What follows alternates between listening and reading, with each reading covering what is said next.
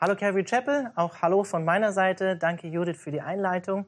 Ähm, einfach auch Hallo an alle, die irgendwie zufällig hier auf diesen YouTube-Kanal gekommen sind. Mein Name ist Alexander Gasnick und ich bin Teil der Gemeindeleitung der Calvary Chapel Freiburg und predige normalerweise immer am Mittwochabend.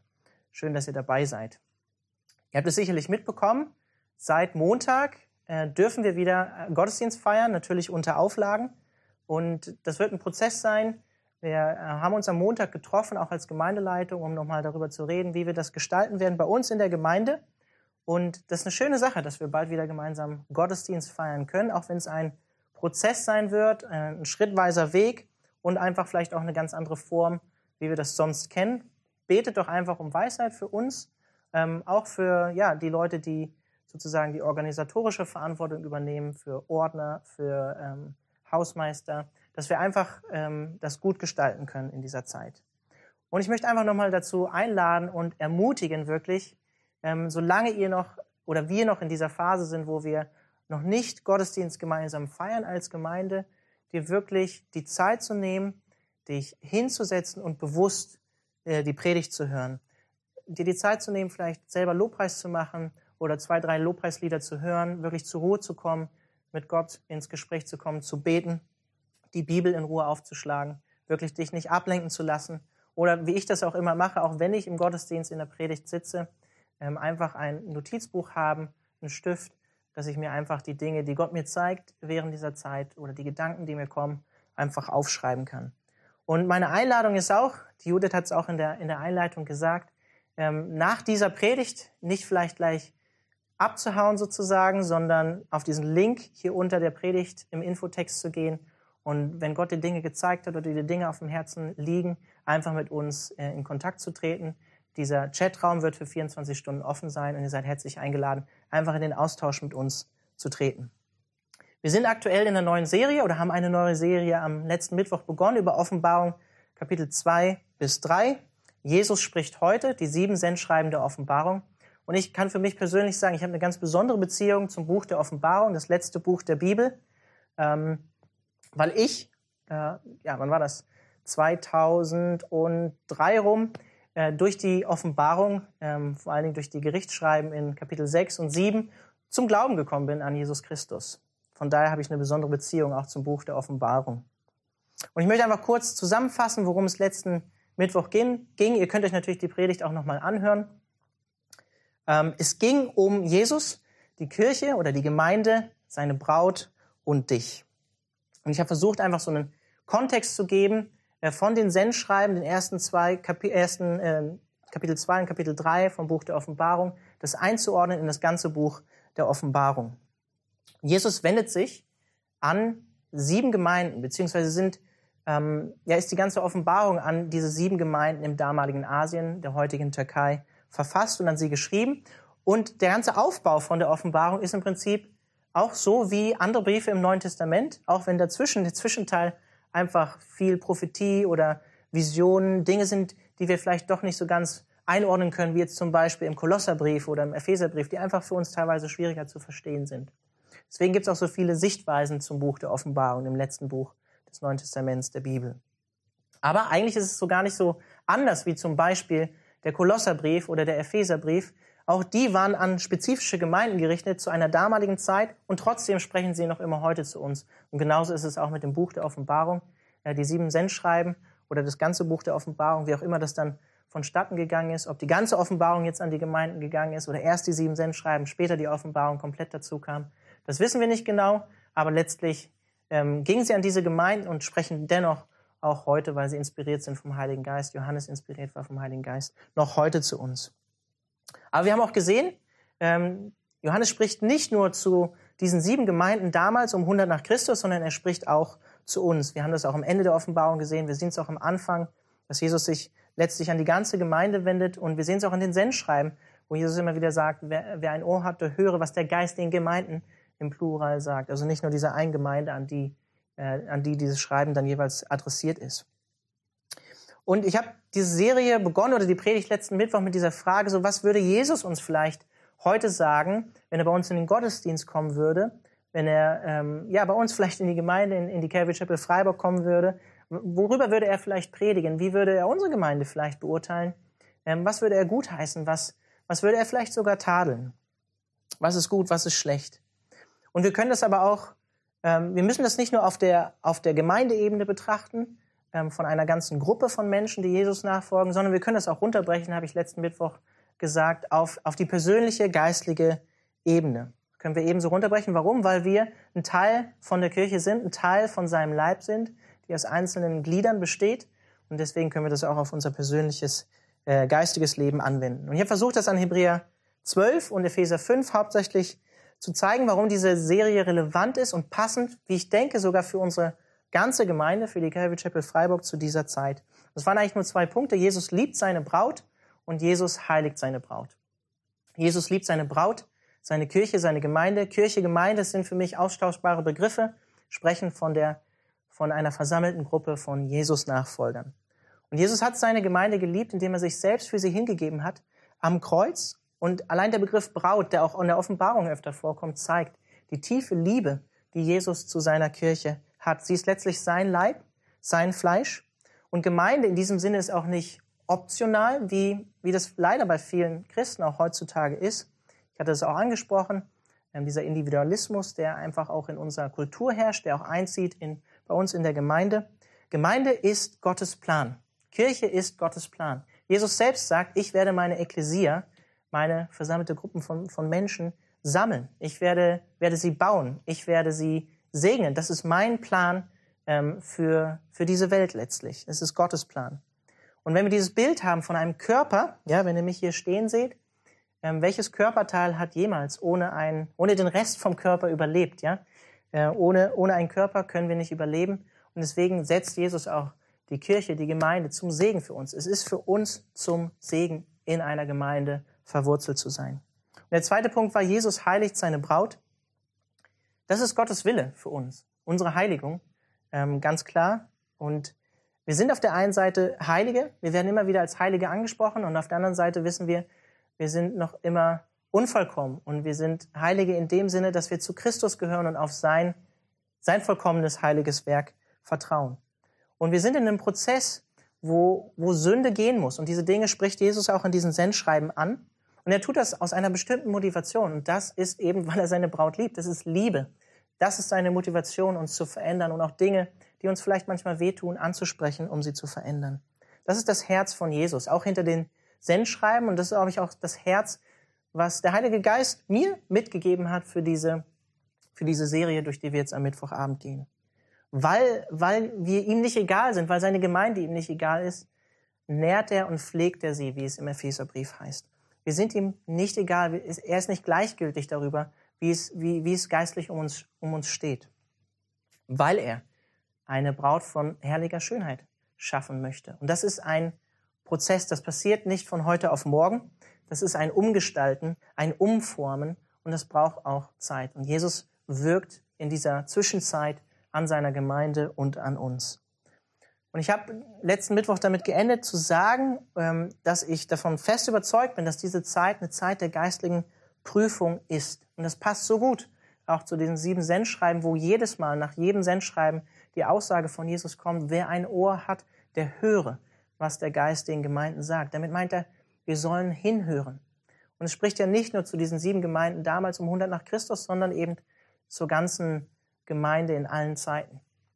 Deswegen sollen wir hinhören. Wo stehen wir mit Jesus?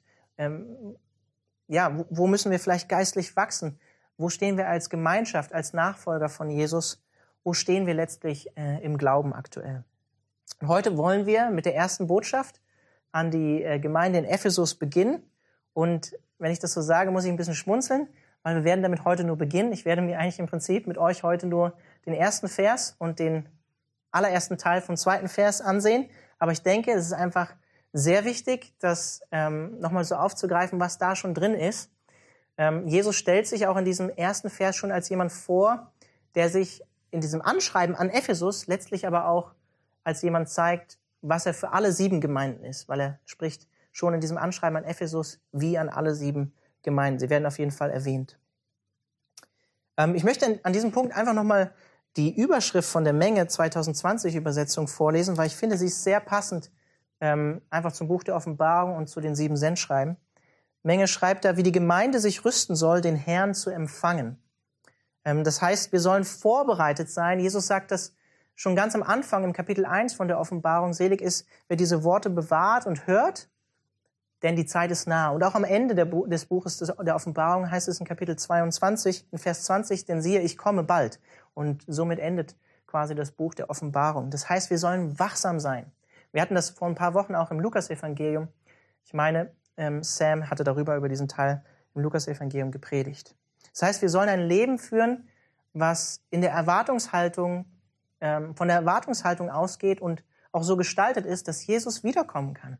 Dass er wiederkommen kann zu jedem Zeitpunkt. Deswegen sollen wir im Licht leben. Deswegen sollen wir uns nicht ähm, runterziehen lassen und zu sehr beschäftigen lassen mit den Sorgen, die das Leben so mit sich bringt. Wir sollen auch nicht kompromissbereit sein. Davon spricht auch die Offenbarung, dass wir ein ungeteiltes, hingegebenes Leben zu Jesus führen. Das heißt nicht, dass wir nicht mal fallen oder versagen oder sündigen, aber das heißt, dass wir ganze Sache mit Jesus machen und uns nicht vereinnahmen lassen von Sünde oder von den Dingen, die die Welt bietet. Letztlich ist, der, ist die Offenbarung ein Aufruf zur Treue Jesus gegenüber bis zum Schluss, bis er entweder wiederkommt oder wir sterben. Und ich möchte ähm, trotzdem, auch wenn wir nur die ersten zwei Verse angucken, den ganzen Teil an die Epheser lesen, Verse 1 bis 7 aus Kapitel 2. Ich lese aus der Menge 2020. Dem Engel der Gemeinde in Ephesus schreibe, so spricht der, welcher die sieben Sterne fest in seiner rechten Hand hält und der inmitten der sieben goldenen Leuchter wandelt. Ich kenne deine Werke und deine Arbeit und dein standhaftes Ausharren und weiß, dass du böse, dass du, dass du böse nicht zu ertragen vermagst. Du hast auch die geprüft, welche sich für Apostel ausgeben, ohne es zu sein. Und du hast sie als Lügner erkannt. Auch standhaftes Ausharren besitzt du und hast um meines Namens willen schwere Lasten getragen und bist nicht müde geworden. Aber ich habe an dir auszusetzen, dass du deine erste Liebe verlassen hast. Denke also daran, wovon du gefallen bist und tue Buße und tue die ersten Werke wieder. Sonst komme ich über dich und werde deinen Leuchter von seiner Stelle rücken, wenn du nicht Buße tust. Doch hast du für dich, dass du die Werke der Nikolaiten hassest, die auch ich hasse. Wer ein Ohr hat, der höre, was der Geist den Gemeinden sagt. Wer da überwindet, dem werde ich zu essen geben von dem Baum des Lebens, der im Paradies Gottes ist. Wir haben im Prinzip ähm, in den sieben Sendschreiben immer wieder einen ähnlichen oder gleichen Aufbau äh, von diesen Sendschreiben. Beginnt meistens einfach mit einem Anschreiben oder einer Anschrift an den jeweiligen Engel der Gemeinde und an den, den Ort, wo die Gemeinde verortet ist. Und zweitens, Jesus stellt sich dann vor, zeigt sich in einer bestimmten Weise, bestimmten Attributen, die ihn beschreiben, meistens, und das ist ganz interessant, wie ich finde, mit Rückbezug zu, zu seiner Erscheinung in Kapitel 1, so wie der auferstandene, verherrlichte Jesus Johannes auf der Insel Patmos erschienen ist. Und diese Dinge, diese Attribute äh, oder diese bestimmte Weise, wie Jesus sich dann am Anfang zeigt, die haben meistens auch einen Bezug zur spezifischen Situation von der jeweiligen Gemeinde. Sie soll der Gemeinde helfen, ähm, da im Glauben dran zu sein und das Problem durch, durch das, was Jesus oder wie Jesus sich da vorstellt, auch zu überwinden. Und dann drittens gibt Jesus eine Lagebeschreibung, eigentlich, was läuft gut in der Gemeinde, was läuft vielleicht nicht gut in der Gemeinde. Und ich finde es auch hier ganz interessant, Jesus spricht hier keine organisatorischen Dinge an oder oder tadelt jetzt irgendwie, dass äh, die Homepage nicht up-to-date von der Gemeinde ist. Ja, ich weiß, es gab damals keine, keine Homepage zu dieser Zeit, sondern Jesus spricht, und das ist viel wichtiger, geistliche Dinge an, die in der Gemeinde gut oder schlecht laufen, moralische Dinge an, die in der Gemeinde gut oder schlecht laufen. Und dann viertens, Jesus ermutigt, darauf aufbauend, wieder treu zu sein, treu zu bleiben für treue Kirchen, für treue Kirchen und ermahnt, ähm, ja, umzukehren äh, oder den, den Wandel zu ändern für untreue Kirchen. Und dann fünftens, Jesus fordert eine Reaktion. Jesus fordert immer eine Reaktion, indem er entweder ermutigt, so weiterzumachen, wie sie bisher weiter, äh, äh, gelebt haben als Kirche, wenn es gut war, oder eben ermahnt, Buße zu tun oder umzukehren. Und dann sechstens, Jesus gibt auf der Grundlage des Überwindens im Glauben eine positive Verheißung, äh, die sich auch auf die bestimmte Situation der jeweiligen Kirche bezieht oder auch bestimmte Attribute oder Eigenschaften von Jesus selbst beschreibt. Und diese Verheißung, die Jesus am Ende von den sieben Sendschreiben gibt, hat immer einen Bezug eigentlich zum ewigen Leben, zur ewigen Gemeinschaft mit Gott oder mit Jesus ähm, im neuen Jerusalem oder im Himmel, wie man sagen würde. Und ich lese jetzt nochmal den, den ersten Teil von Vers 1. Dem Engel der Gemeinde in Ephesus schreibe.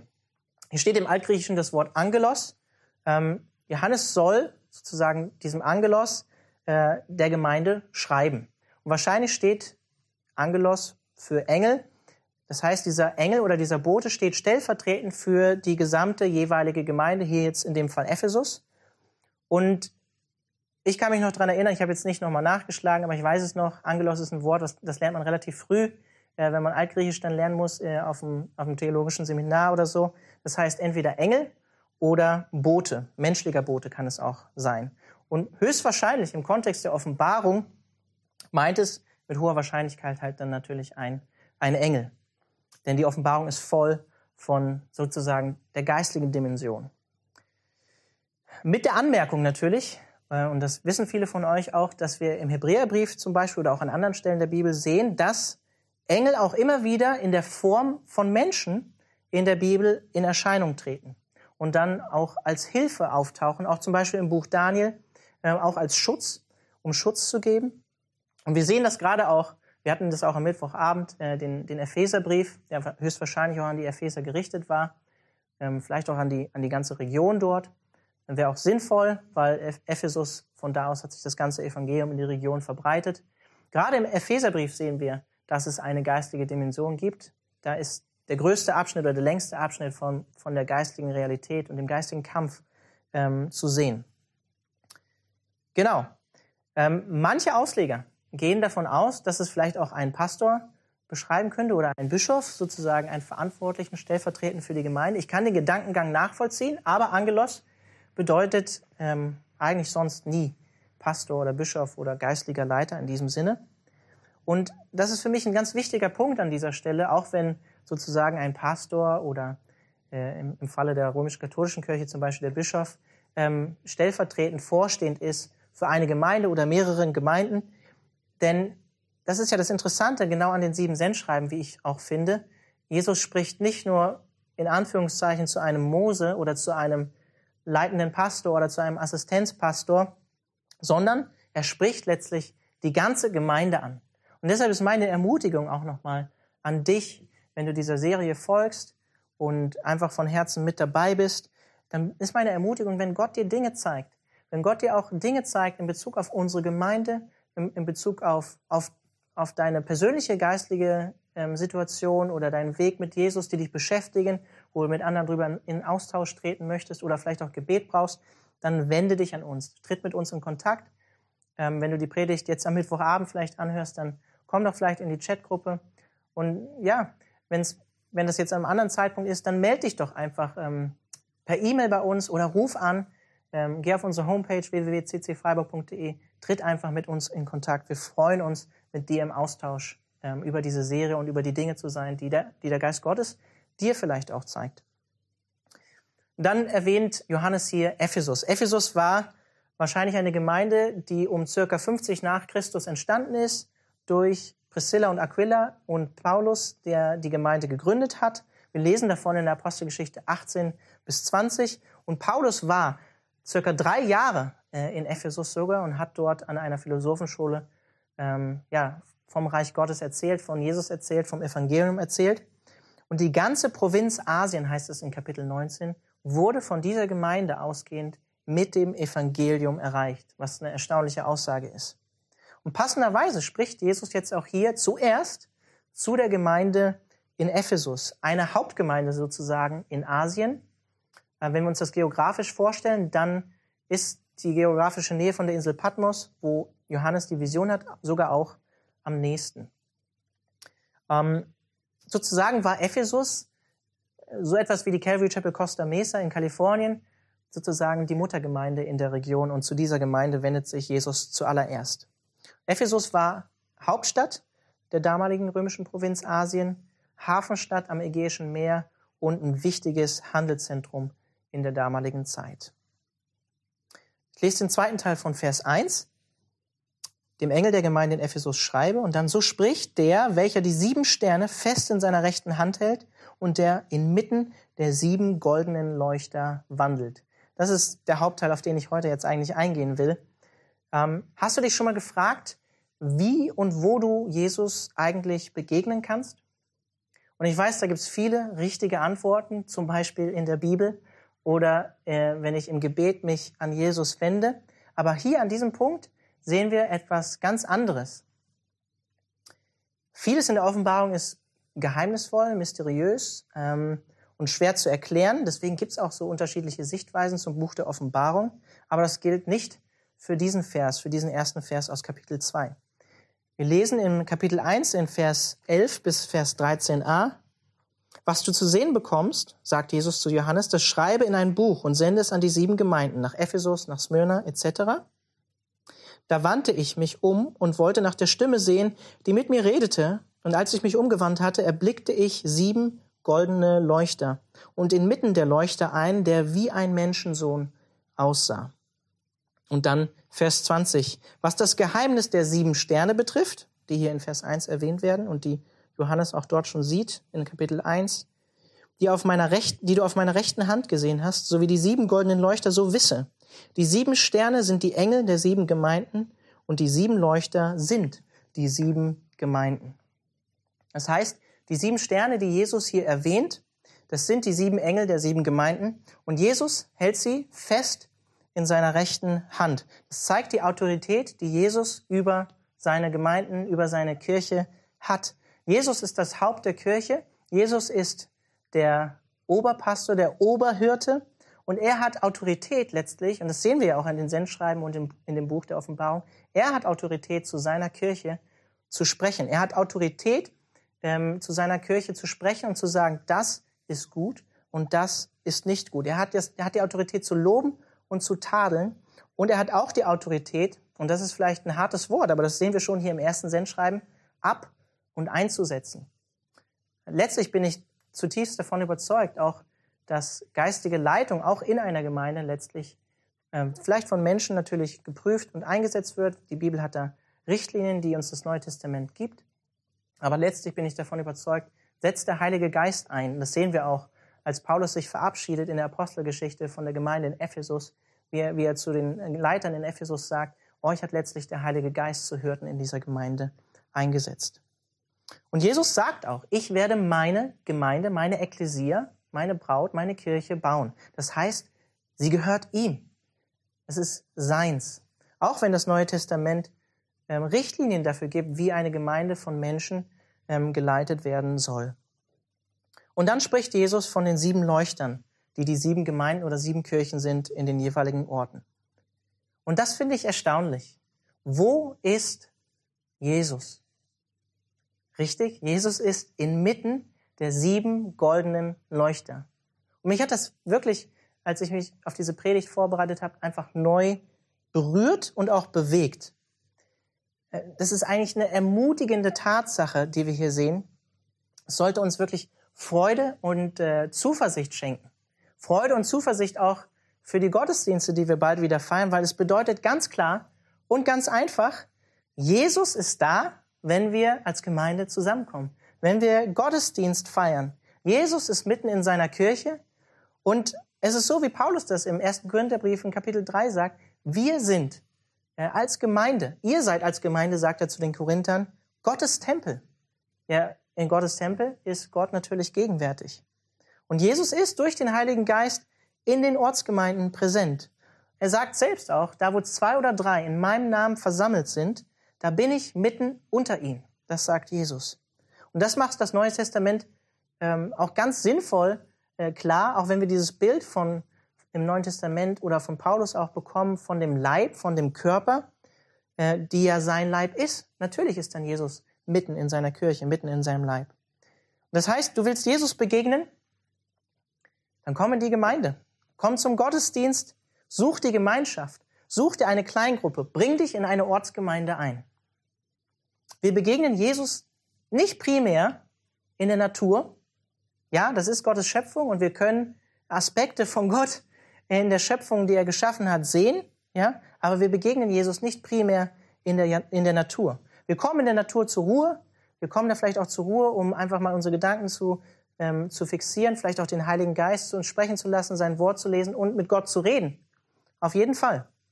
Das ist, der, das ist auf jeden Fall so. Aber wir begegnen Jesus nicht primär in der Natur oder in der Stille alleine zu Hause. Auch da begegnet er uns, ja. Sondern wir begegnen ihm, begegnen ihm primär in der Kirche, in der Gemeinde, in seinem Leib. Und ich weiß, wenn ich das so sage, dass manche sich vielleicht daran stoßen, wenn ich das sage. Aber wenn du mehr über Jesus lernen willst, dann sei da, wo Jesus ist. Das ist genau das, was der Text hier sagt. Das kommt nicht von mir, sondern ich, ich, ich lege das hier aus, was, was Jesus hier selbst Johannes offenbart. Dann sei da, wo Jesus ist. Verbring Zeit mit den Leuten, die zu Jesus gehören. Zeit mit seinem Leib. Werde ein fester Teil von einer Ortsgemeinde. Das muss nicht die Calvary Chapel Freiburg sein. Das kann auch gerne eine andere Gemeinde sein. Und ich möchte nicht, dass ihr mich an diesem Punkt falsch versteht. Ja, auch in dieser Zeit, wo wir uns nicht als Gemeinde so treffen können, wie wir das sonst tun, erleben wir Jesus und Jesus spricht und Jesus ist da. Wir begegnen ihm in seinem Wort, wir begegnen ihn auch im Gebet. Und Paulus sagt drei Kapitel später in 1. Korinther 6 dann auch in Bezug auf, auf einen einzelnen Christen auch, wo er über sexuelle Unmoral spricht, wisst ihr nicht, dass euer Körper, also ihr persönlich, ein Tempel vom Heiligen Geist ist? Also klar, auch der Geist Gottes äh, den wir empfangen haben, als wir zum Glauben an Jesus gekommen sind, der ist auch gegenwärtig bei uns, ganz persönlich. Aber, ähm, und das möchte ich einfach nochmal an diesem Punkt betonen, wir begegnen Jesus primär in der Gemeinschaft der Gemeinde, in dem sein Heiliger Geist gegenwärtig ist, wo sein Name angerufen wird und wo sein Wort verkündigt wird. Und ich glaube, darin liegt auch noch eine zweite Ermutigung. Es sagt uns nämlich, wenn Jesus inmitten seiner Gemeinde wandelt und ist, dass Jesus mit seiner Gemeinde ist, genauso wie er das verheißen hat in Matthäus 28, siehe, ich bin bei euch alle Tage bis an das Weltende. Das heißt, Jesus ist mit uns, auch wenn wir das in der Offenbarung lesen, wie viel Leid dort Christen erleben, wie, wie sie sogar für den Namen Jesus sterben. Jesus ist in Leid, sogar im Tod mit uns. Er ist bei uns. Er ist nicht fern. Er ist bei uns. Siehe, ich bin bei euch alle Tage bis an das Weltende. Aber wir können auch mehr ziehen aus diesem Vers, aus diesem ersten Vers, wenn Jesus inmitten dieser sieben goldenen Leuchter wandelt. Ähm, warum kommen wir als Gemeinde zusammen? Warum tun wir als Kirche das, was wir tun? Wenn Jesus inmitten seiner Kirchen wandelt und ist, dann geht es in der Kirche darum, Jesus zu begegnen. Das heißt, mein zweiter Punkt ist, Jesus ist der Mittelpunkt der Kirche, seiner Gemeinde. Wir kommen zusammen, um dem Auferstandenen zu begegnen, der noch heute lebt und auferstanden ist, präsent ist durch den Heiligen Geist in seiner Gemeinde. Kommst du mit dieser Erwartungshaltung in die Gemeinde? Kommst du mit dieser Erwartungshaltung in einen Gottesdienst, mit dieser Vorfreude letztlich? Das ist eine, das ist eine gute Sache, in diesem Wissen und auch vielleicht mit diesem Hunger, Jesus begegnen zu wollen in seiner Gemeinde. Und ich weiß, wir alle haben Präferenzen, wir alle mögen den einen Prediger vielleicht mehr als den, der leitet schöner Gottesdienst als der andere, der macht vielleicht den Lobpreis schöner als der, als der oder die andere. Ich weiß, wir alle haben unsere Präferenzen, aber unsere erste Präferenz sollte sein, wenn wir in die Gemeinde kommen, wenn wir in den Gottesdienst kommen, dass wir Jesus begegnen wollen. Und er hat verheißen. Er hat verheißen, dass er da ist. Das sehen wir hier auch in diesem ersten Vers und das sehen wir auch, wenn er sagt, da wo zwei oder drei zusammenkommen. Zur Gemeinde zu kommen, zum Gottesdienst zu kommen. Das bedeutet, Zeit mit Jesus zu verbringen und ihm zu begegnen. Durch sein Wort, durch die Geschwister, durch das Gebet, durch die Anbetung.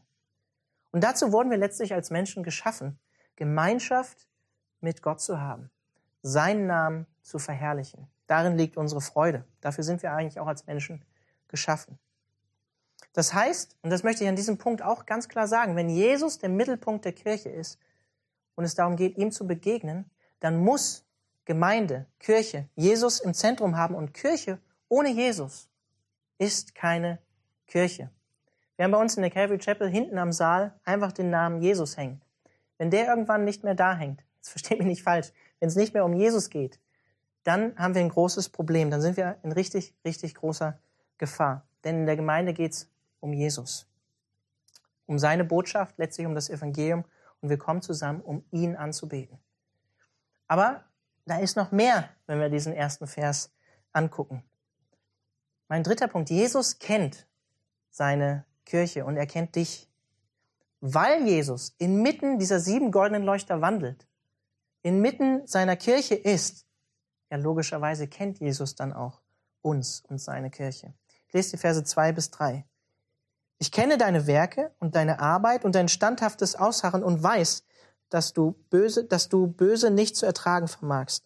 Du hast auch die geprüft, welche sich für Apostel ausgeben, ohne es zu sein, und hast sie als Lügner erkannt. Auch standhaftes Ausharren besitzt du und hast um meines Namens willen schwere Lasten getragen und bist nicht müde geworden. Jesus sagte, ich kenne deine Werke. Mit anderen Worten, Jesus weiß Bescheid. Er kennt die Überlegungen unseres Herzens, wie es in anderen Stellen im Neuen Testament heißt. Er kennt unsere Gedanken. Jesus weiß im Prinzip alles. Er ist inmitten seiner Gemeinde. Und er weiß auch unsere, er kennt unsere, unsere Antriebe, unsere Motivation. Er weiß, was in uns vorgeht. Er kennt das Gute und das Schlechte von der Calvary Chapel Freiburg, von unserer Gemeinde. Er kennt das Gute und das Schlechte in deinem persönlichen Leben. Auch das Schlechte in deinem Herzen. Jesus weiß das alles. Und weil Jesus ein gerechter Richter ist, wie uns das Neue Testament sagt, wird er auch ein rechtes Urteil äh, darüber treffen, wie, wie es in einer Gemeinde aussieht, wie es in unserem Herzen aussieht.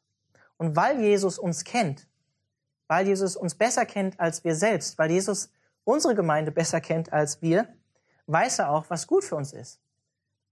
Gut für uns im persönlichen geistigen Leben, aber auch gut für uns als Gemeinde. Er weiß, was wir brauchen und er weiß auch, was wir nicht brauchen. Ich möchte auf diese Beurteilung, die Jesus hier der Gemeinde in Ephesus gibt, die ja echt positiv ist, zunächst einmal, ähm, gar nicht so weit eingehen, sondern dann nächsten Mittwoch darauf eingehen, weil ich noch einen letzten Punkt machen will und damit will ich auch die Predigt beenden. Es gibt noch einen, einen vierten Punkt, der einfach eigentlich recht eindeutig ist, aber den ich wichtig finde, an dieser Stelle zu erwähnen. Die Ortsgemeinden werden hier von Jesus als goldene Leuchter beschrieben. Und ich glaube, das ist auf gar keinen Fall ohne Grund so. Wir sehen das auch schon im Alten Testament, in, im Exodus, im Buch Exodus. Wir sehen es in Sacharja dass Israel selbst als, als diese, als Leuchter auch beschrieben wird. Dass es goldene Leuchter sind, das zeugt wahrscheinlich davon, dass, dass die Kirche von Jesus eben wertvoll ist, dass sie kostbar ist, dass sie teuer letztlich erkauft wurde, aber eben nicht mit, mit Gold oder Geld, sondern mit dem teuren, kostbaren Blut von Jesus Christus, eigentlich mit mehr als Gold, wie Petrus uns sagt. Die Gemeinde wird deshalb auch von Jesus geläutert wie Gold und geprüft mit dem Ziel der Heiligung, weil Jesus eben eine, eine heilige, makellose Braut sich schaffen möchte. Und wenn wir dieses ja recht eindeutige Bild hier von einem, einem Leuchter haben, der die Gemeinde, eine Ortsgemeinde oder die Gemeinden generell, die Ortsgemeinden symbolisiert, dann ist das, das ist die Symbolik ja sehr, sehr klar, ja. Äh, wir könnten das vielleicht heute als moderne Taschenlampe äh, umschreiben, einfach Licht, das in der Dunkelheit leuchtet. Jesus selbst, ihr wisst es, hoffe ich. Jesus selbst beschreibt sich als Licht der Welt, das in der Finsternis leuchtet. Das heißt, in dieser, in der gottfernen, dunklen Weltzeit, in der wir uns befinden.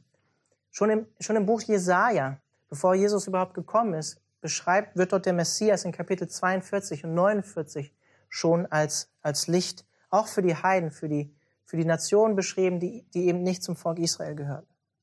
Und es ist also nicht verwunderlich, dass auch Jesu Kirche als Licht beschrieben wird, wenn Jesus selbst, der eben das Licht der Welt ist, inmitten dieser Kirchen präsent ist, dass, dass wir auch dieses Licht reflektieren sollen. Seine Gemeinde soll sein Licht, seine Heiligkeit widerspiegeln. Deswegen sagt Jesus auch in der Bergpredigt, ihr seid das Licht der Welt.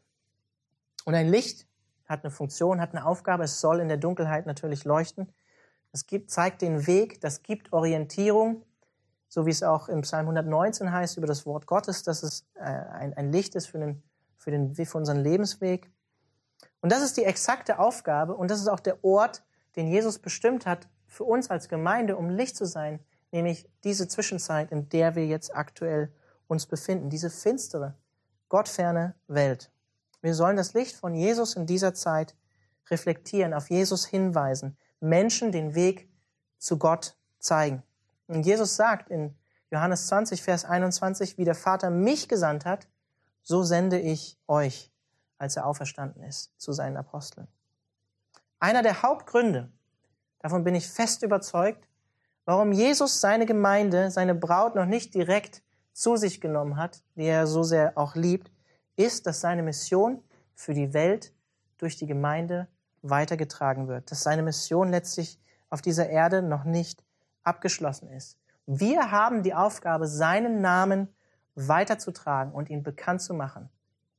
Jesus erreicht und berührt diese Welt primär durch seinen Leib, durch seine Kirche, durch seine Braut.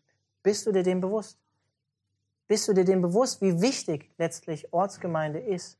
Dass es Jesu Plan, Gottes Plan ist, um diese Welt mit der frohen Botschaft, mit dem Evangelium, mit dem Heil letztlich zu erreichen. Ja, und wie ich schon gesagt habe, auch in meiner letzten Predigt gesagt habe, Gemeinde ist ein Ort des Segens für dich. Auf jeden Fall. Wir begegnen dort, wie ich eben gerade gesagt habe, Jesus, der auferstanden ist. Es geht um ihn. Und ja, auch Kirche, Gemeinde erschöpft sich nicht in Evangelisation und Mission. Gemeinde ist auch ein Ort von Heiligung, weil Jesus seine Braut heiligt. Gemeinde ist auch ein Ort der Zurüstung, weil Jesus seine Braut nährt und pflegt. Aber das primäre Ziel, und das ist mir so wichtig, das nochmal zu betonen, das primäre Ziel der Gemeinde ist nicht, deine Bedürfnisse zu stillen oder zu befriedigen, sondern Jesu Mission weiterzuführen.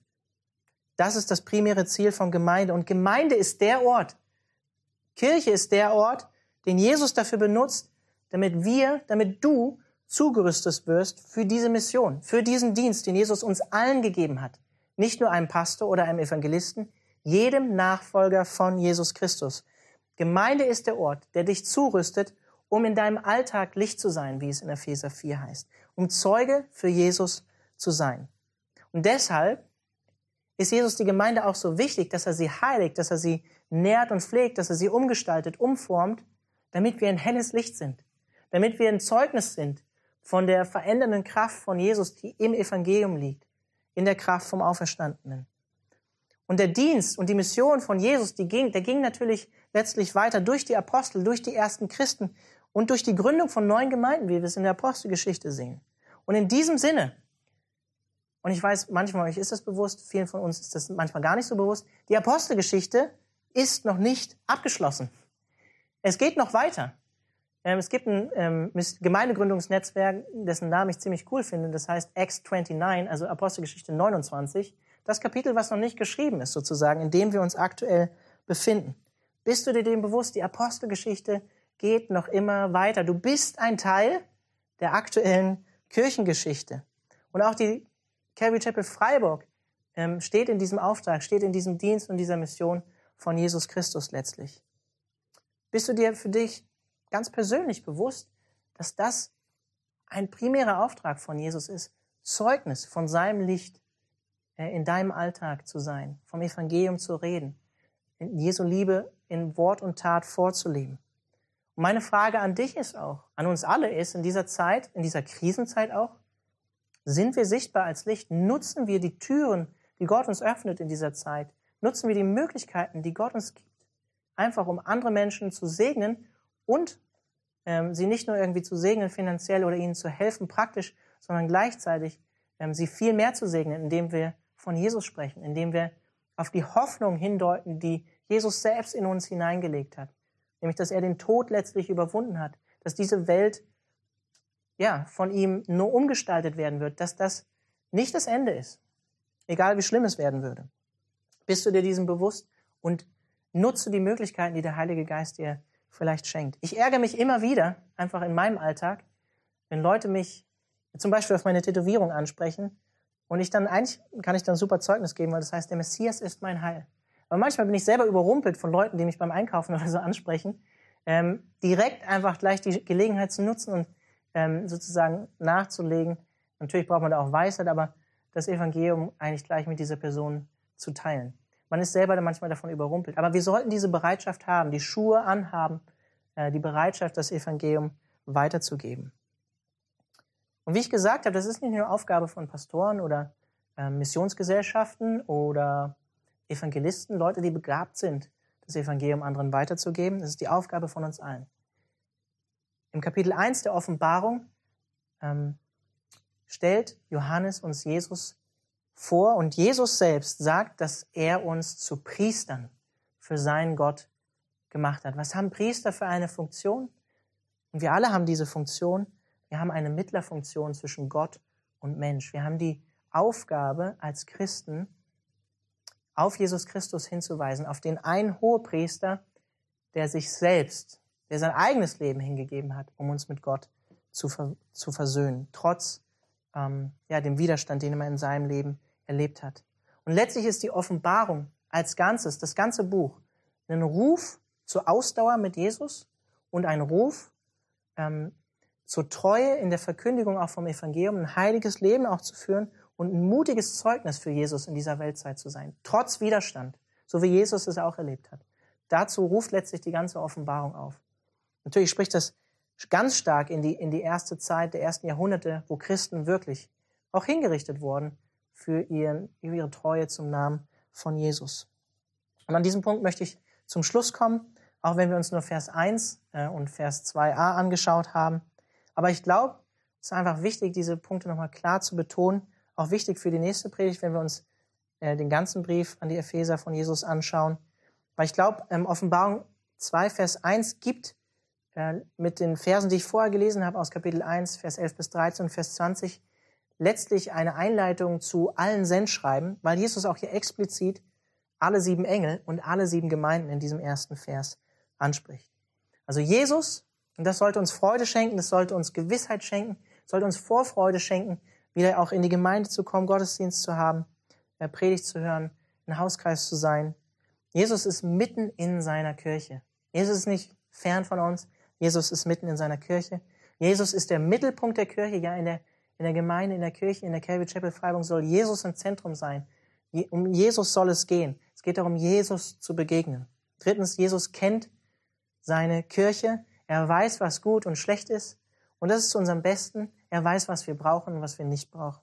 Und viertens, er hat uns ähm, seine Kirche zu einem Licht für die Welt gemacht. Dass wir Zeugen an seiner Stelle sind.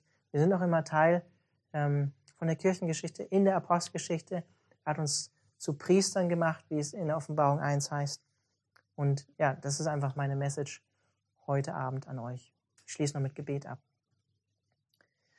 Jesus, ich danke dir dafür, dass du nicht fern von uns bist, dass du, wie du selbst dich hier offenbarst, Johannes, mitten in deiner Kirche bist. Und das heißt, du bist nicht nur in heiligen Kirchen, wie wir sehen werden, sondern du bist auch in Kirchen, die kurz davor sind, abzufallen von dir. Du bist da, Jesus. Und ich danke dir dafür, dass du auch in dieser Zeit bei uns bist, auch als Calvary Chapel Freiburg, auch wenn wir uns gerade nicht so treffen können, wie wir uns normalerweise treffen. Und Herr, ich danke dir dafür, dass du uns auch durch diese Zeit führen und leiten wirst, Herr. Und ich bete darum, dass wir, wo wir den Fokus vielleicht verloren haben, ähm, worum es in der Gemeinde geht, nämlich um dich, Jesus, dich besser kennenzulernen, dich mehr zu lieben, dich zu verherrlichen, dass du uns diesen Fokus neu schenkst durch die Kraft von deinem Heiligen Geist. Und ich bete auch darum, Herr, dass du uns Vertrauen dir gegenüber schenkst, dass du weißt, was gut für uns ist. Dass du uns auch Mut schenkst, hinzuhören, dass du uns zeigst, was wir brauchen, was wir nicht brauchen, was bleiben und was gehen darf. Und Herr, ich bete auch darum, dass du das Feuer durch die Kraft von deinem Heiligen Geist einfach auch neu in uns erfachst, ähm, Zeugnis und Licht zu sein an deiner Stelle, Jesus, von dir zu sprechen, von deiner Liebe zu sprechen, von dem zu sprechen, was du für uns getan hast. Und ich bete auch für uns als Gemeinde, dass du uns zu einem Licht machst hier mitten in der Innenstadt in Freiburg. Amen. Ich möchte euch am Ende noch den Segen zusprechen aus 2. Korinther 13, Vers 13. Die Gnade unseres Herrn Jesus Christus und die Liebe Gottes und die Gemeinschaft des Heiligen Geistes sei mit euch allen in dieser Woche. Amen.